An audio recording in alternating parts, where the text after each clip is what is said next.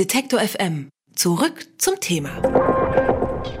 Heute ist der Welttag gegen Internetzensur. Zu diesem Anlass haben Reporter ohne Grenzen neun zensierte Nachrichtenwebseiten in elf Ländern entsperrt. Bei diesen Seiten handelt es sich um Nachrichtenportale, die in Ländern wie China, Turkmenistan, Russland und Bahrain zensiert sind. Zu den Feinden des Internets zählen die Reporter ohne Grenzen insgesamt 32 Behörden und Institutionen weltweit. Neben Überwachungsdiensten wie der NSA seien das vor allem Staaten, die kritische Stimmen unterdrücken und den Zugang zu unerwünschten Informationen erschweren wollten. Wie es um die Internetzensur weltweit steht, darüber spreche ich mit Christian Mier, dem Geschäftsführer von Reporter ohne Grenzen. Schönen guten Tag, Herr Mier. Guten Tag. Die Idee dieses World Wide Web, über das wir sprechen, Zensur hin oder her, ist ja erstmal tatsächlich das eines grenzenlosen, freien Informationsraums. Der Zensurreport und auch die Aufdeckung, die wir jetzt kennen von Edward Snowden, zeigen, dass Staaten eben doch immer wieder versuchen, das Netz zu kontrollieren.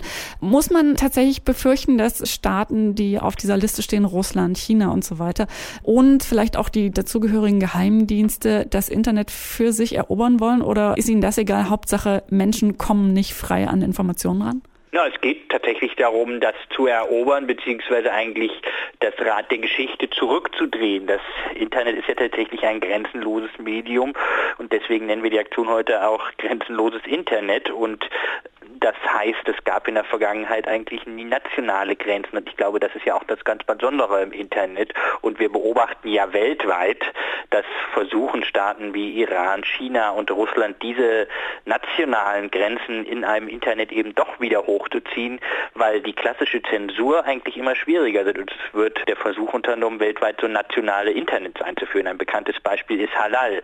Und man versucht natürlich sozusagen zu zensieren. Und wir wollen mit der heutigen Aktion gegensteuern steuern und auch ein deutliches Signal senden. Sie wollen mit der Aktion äh, ja eben auf diese teilweise ja schon flächendeckende Zensur hinweisen. Denken Sie denn, dass dieser Trend überhaupt noch umzukehren ist? Ist ein Katz-und-Maus-Spiel, sage ich mal, auch mit Zensurumgehungstechniken und dem, was dann die Zensurbehörden wieder können. Aber wenn wir das nicht glauben würden, dann könnten wir unsere Arbeit, glaube ich, auch einstellen, weil wir kämpfen für Pressefreiheit, für Informationsfreiheit und Beispiele wie die heute Aktion zeigen ja, dass man durchaus auch praktisch was unternehmen kann. Das ist ein gutes Stichwort, denn äh, mich würde schon interessieren, wie Sie das konkret machen. Also da, wenn China eine Seite sperrt, wie können Reporter ohne Grenzen die entsperren? Na, das ist technisch gar nicht so kompliziert und es ist ja auch gar nicht das erste Mal im Übrigen, dass wir das machen. Nur in dieser koordinierten Aktion, in dieser koordinierten Art und Weise machen wir das heute zum ersten Mal, dass wir so viele Seiten auf einmal machen. Aber es ist so, durchaus so, dass wir in der Vergangenheit immer mal wieder schon Seiten gespiegelt haben und Serverkapazitäten für blockierte Webseiten angeboten haben. Aber praktisch heißt das, funktioniert es so, dass wir im Prinzip bei großen Serveranbietern wie Amazon, Google und Microsoft Serverkapazitäten angebietet haben bei den Clouds von denen.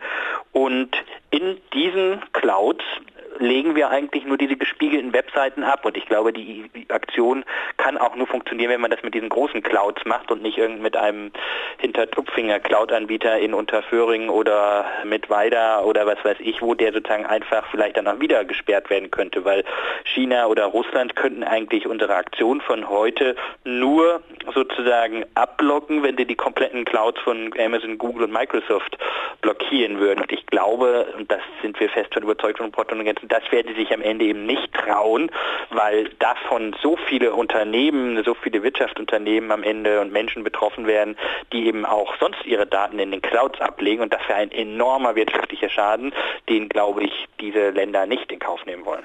Nun ist es ja tatsächlich so, dass solche Umwege oder wie man die Sperren umgehen kann, da braucht man ja schon einen gewissen technischen Sachverstand. Man muss wissen, dass es diese Möglichkeiten gibt. Also User können die Sperren bislang ja tatsächlich mit kostenpflichtigen Tunneldiensten, VPN-Clients umgehen. Das ist seit Anfang des Jahres nochmal erschwert worden. Aber wie kann man sich denn generell wehren jetzt als normaler Internetnutzer gegen solche Zensurmaßnahmen, wenn man nicht die Hilfe von Reporter ohne Grenzen hat?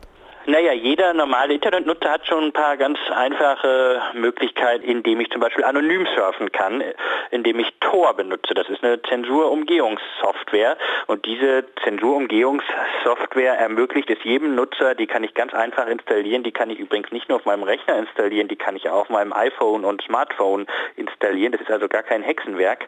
Das verschlüsselt im Prinzip alle Metadaten und anonymisiert alle Metadaten, sodass im Prinzip für die Zensoren das nicht mehr möglich ist zu erkennen und dadurch kann ich auch Zensur umgeben. Und das ist schon mal zum Beispiel eine ganz, ganz, ganz einfache Möglichkeit. Es gibt dann natürlich auch irgendwie noch so ganz praktische Dinge, dass man jede Kommunikationsverbindung, das kann auch jeder Nutzer machen, einfach nur eine verschlüsselte Netzverbindung vorne mit HTTPS macht. Das sind so zwei ganz, ganz praktische Dinge, die man beide machen kann, ohne dass man ein ganz großer Technikexperte ist.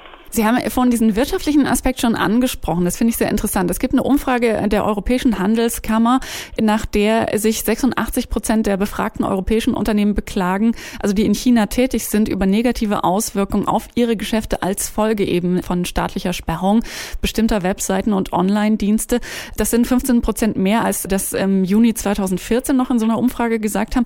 Glauben Sie, dass Staaten wie China sich durch diese Zensur, diese Seitensperrung wirtschaftlich auch schaden? Werden? Na, ich glaube bis zum gewissen Grade schon. Da bin ich schon ziemlich fest von überzeugt. Das, was Sie gerade beschrieben haben, sozusagen aus Statistiken und Umfragen, das ist das, was auch uns eigentlich in unserer Arbeit begegnet, dass Wirtschaftsunternehmen sagen, Pressefreiheit und Demokratie äh, sind äh, nicht nur irgendwie aus einer moralischen Perspektive wichtig, sondern das bringt am Ende auch wirtschaftliche Nachteile, wenn es das nicht gibt.